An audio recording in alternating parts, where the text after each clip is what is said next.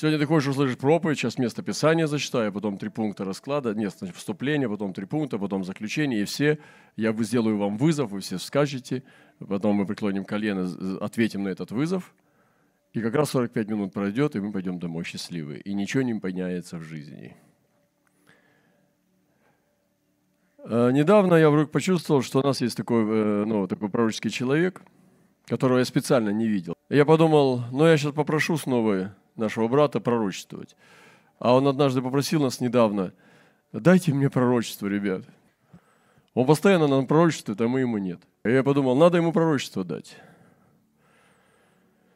Я подумал, а что я буду просить сейчас? Сам дам.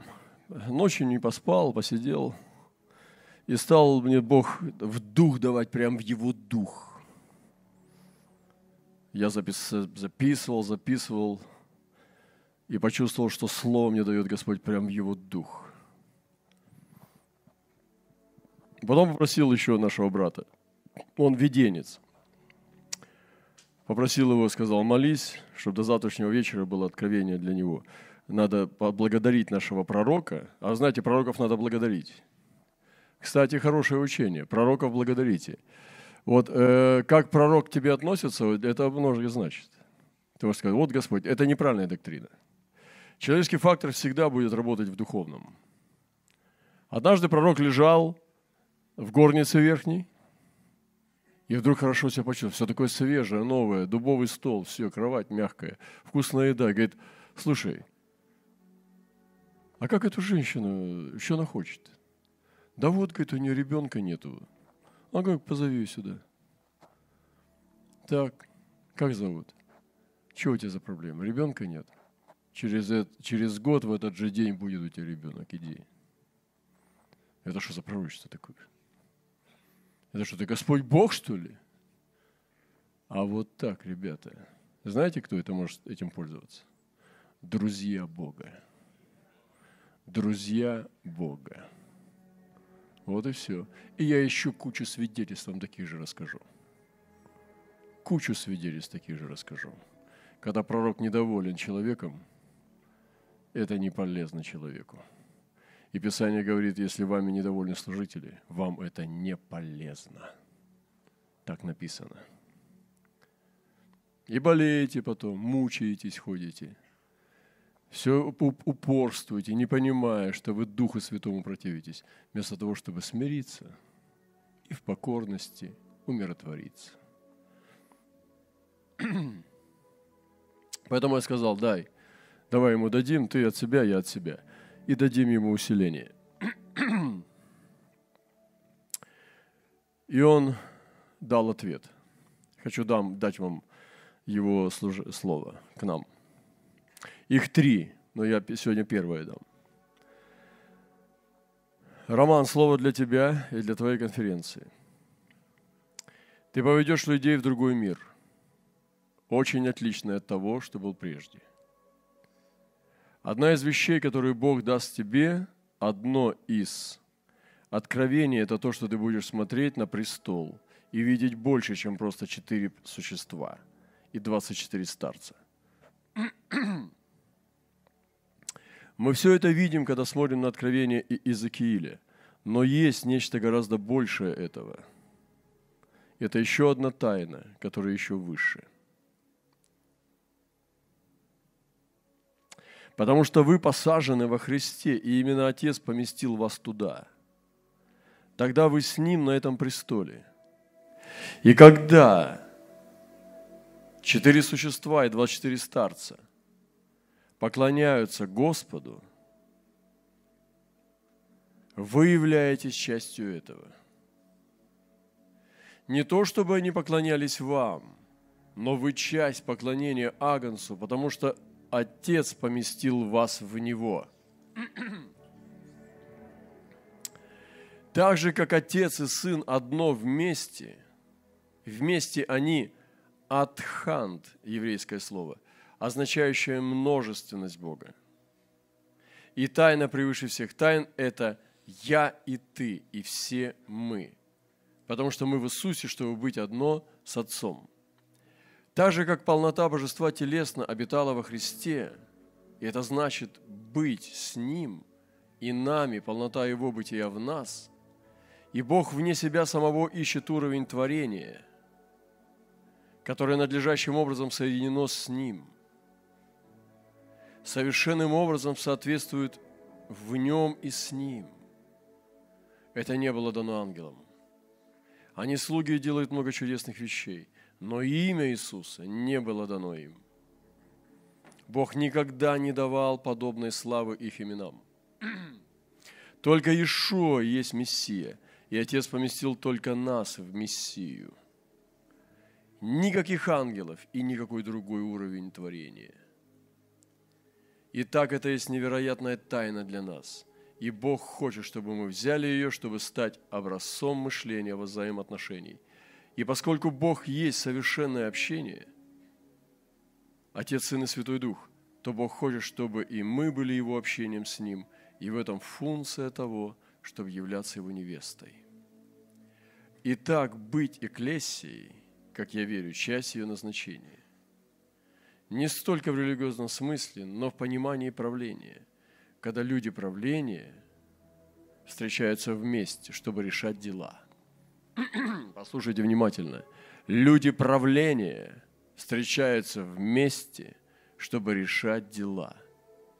Они формируют законы и уставы, и правила, и имеют подотчетность и так далее. И поскольку мы в Иешуа, на ком пребывает все владычество и кому оно принадлежит, то тогда мы являемся частью этого вместе с Ним. В синагогах часто было так, что поместная синагога управляла собственными правилами, и так это функционировало – и мы также работаем с Богом и с тем, кто мы есть, чтобы приносить Его Царство и цель продолжать и объявлять вещи. Хочу остановиться здесь. Очень коротко. Я заметил, что то там, где я напрягаюсь, не работает. А там, где я плыву, имеет могущество. Я заметил, то, что я понимаю, не всегда является силой. А то, что я не знаю – имеет независящую от меня мощь. И я знаю одно, что важна точность.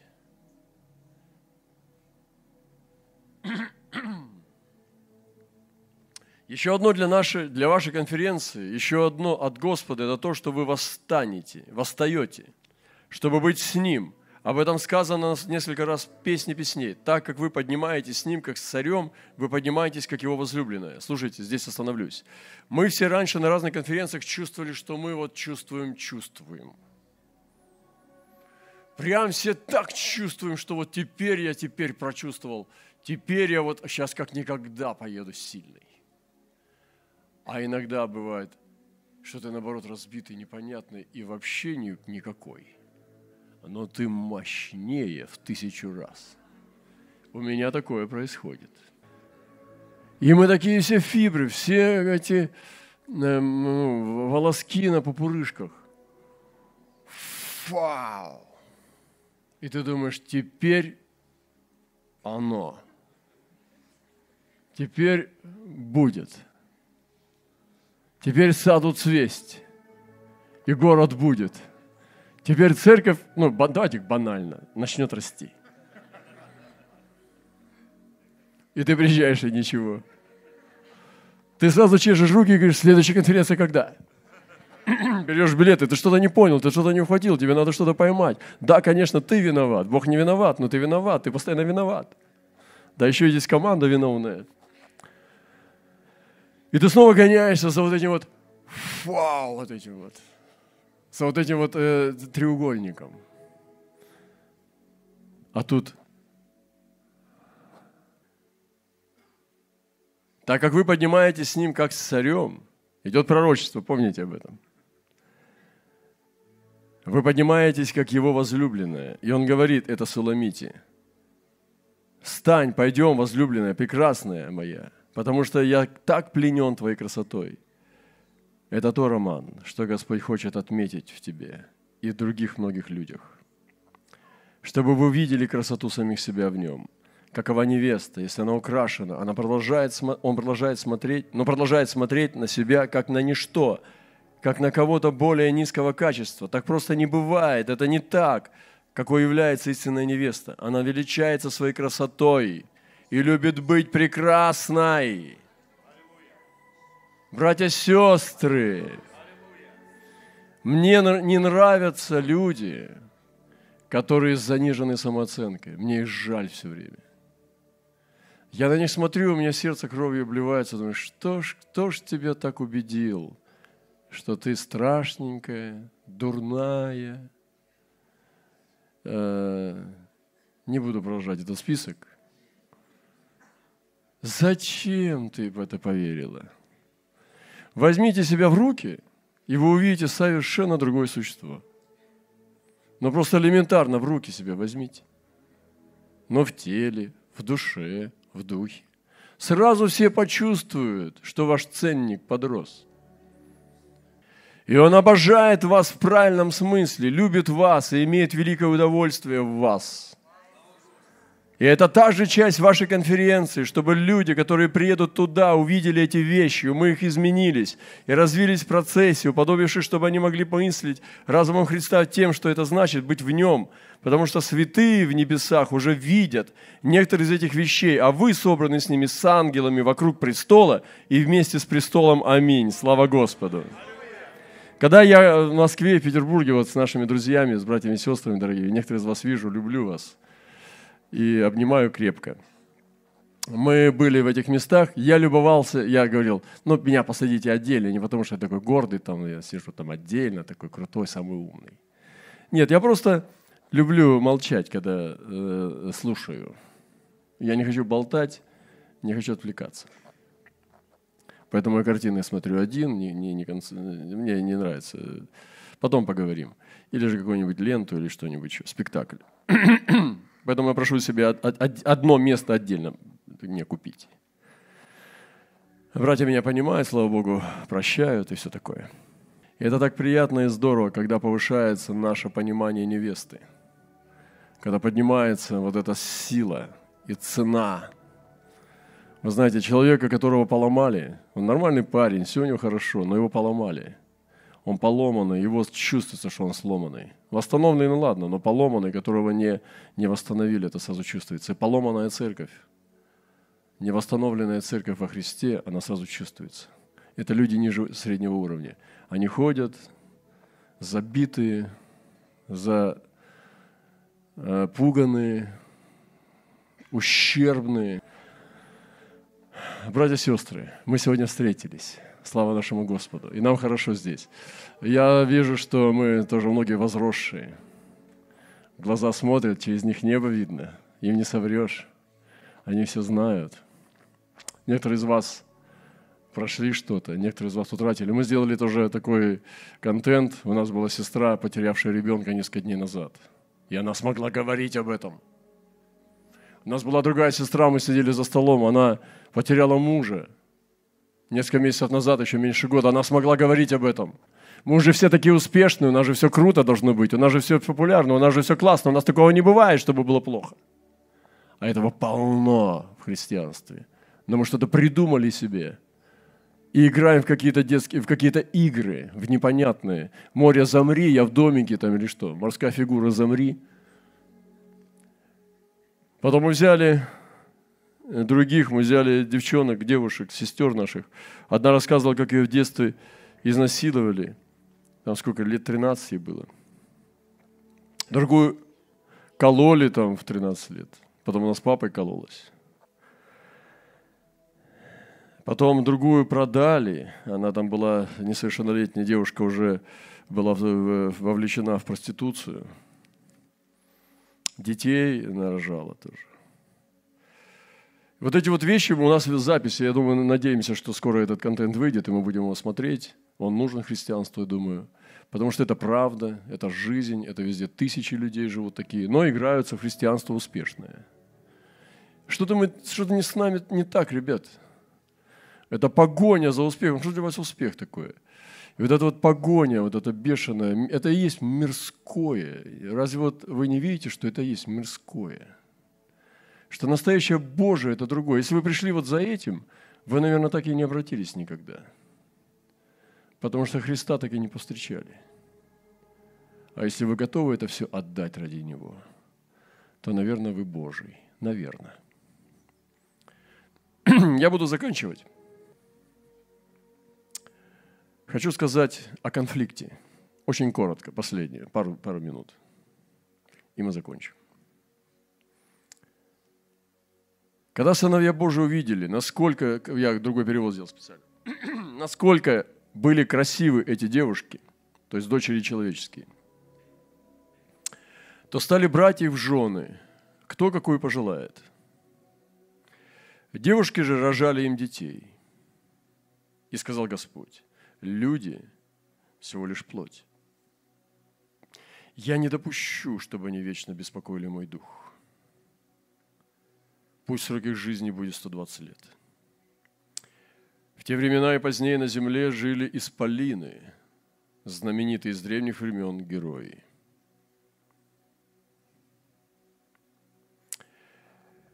И вот этот конфликт, ну, знаете, если я, я не психолог и не буду сюда лезть,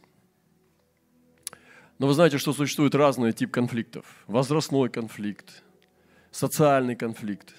Там переехал человек на другое место, там географически поменял жительство, школу, там у него конфликт, возрастной конфликт, там жили 20 лет э, вместе, там за 40 лет э, уже стукнуло, и все, развелись, э, развод. Вот, то есть возрастной конфликт. Ну, то есть вот э, и такое, разные типы конфликтов. Но есть другой конфликт. И вот эти сыны Божии, они увидели, как красивы дочери человеческие. Другими словами, я не буду сейчас ходить в этих не, нефалимов там или кто там еще есть, терафимы, я сейчас не про это. Я говорю о том, что божественное бьется с плотским, и вот этот конфликт Божьего с человеческим – он порой рождает исполинов. Но это самый мощный конфликт.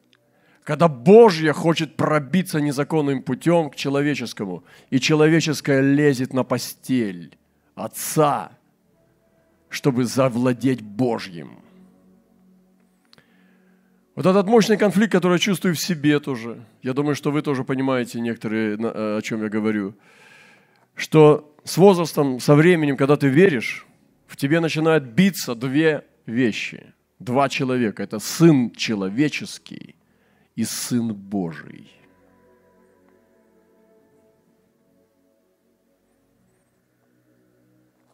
Сын Божий в тебе есть. И ты это знаешь. Ты знаешь, как ты любишь Божье. Ты знаешь все признаки твоего избрания – но в тебе есть также признаки тьмы. И ты их тоже знаешь.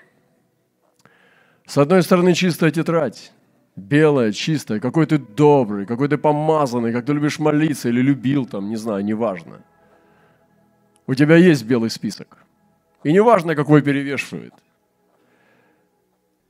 Нам важна реальность. Бог с нами сейчас или нет, вот что меня интересует. Так вот, Два человека, которые борются во мне.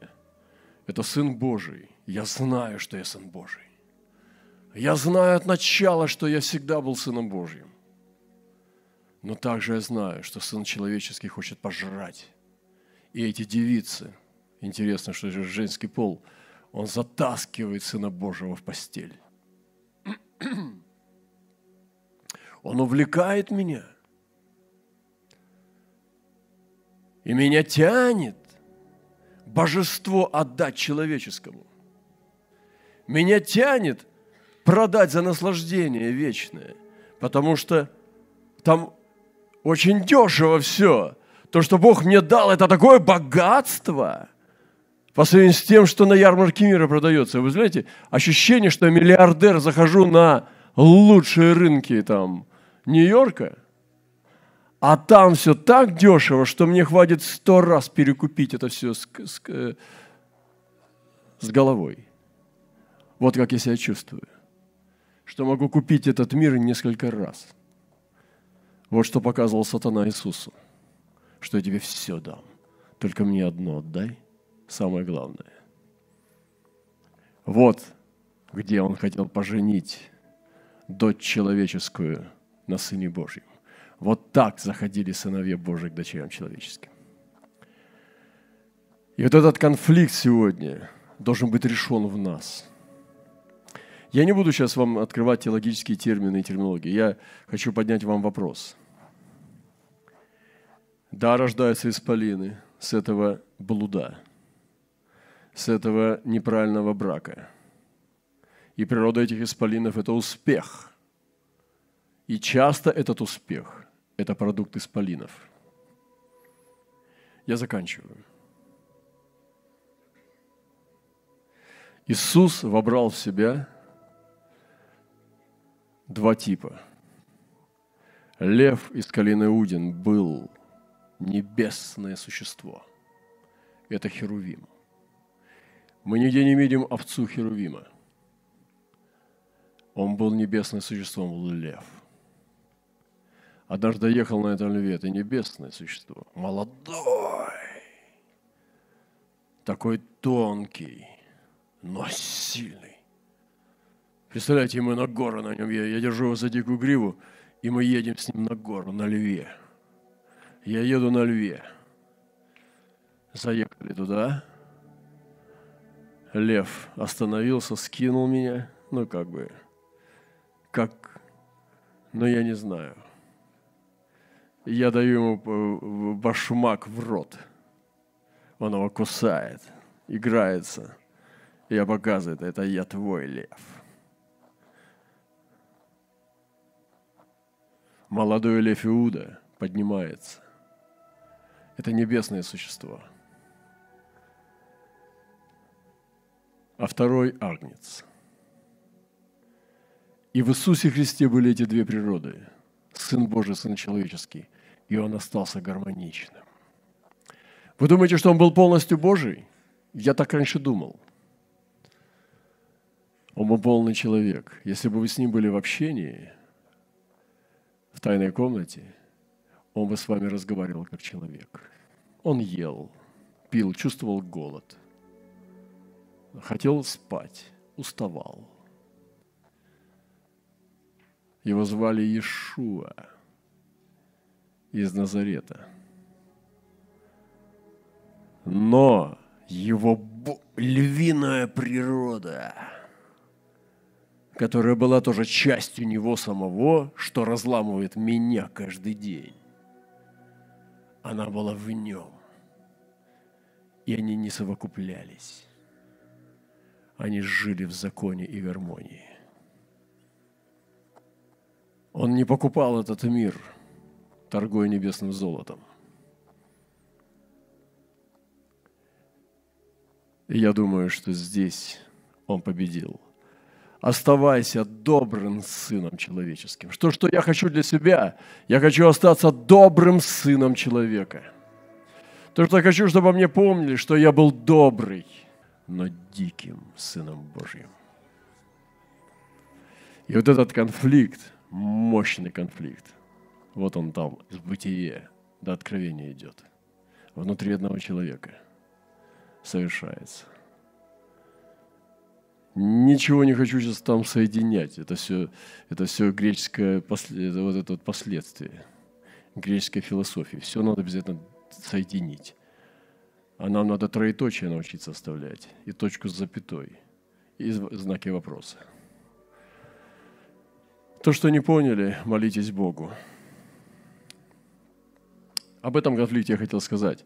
И сегодня я надеюсь, что Господь однажды мне даст – состояться целостным.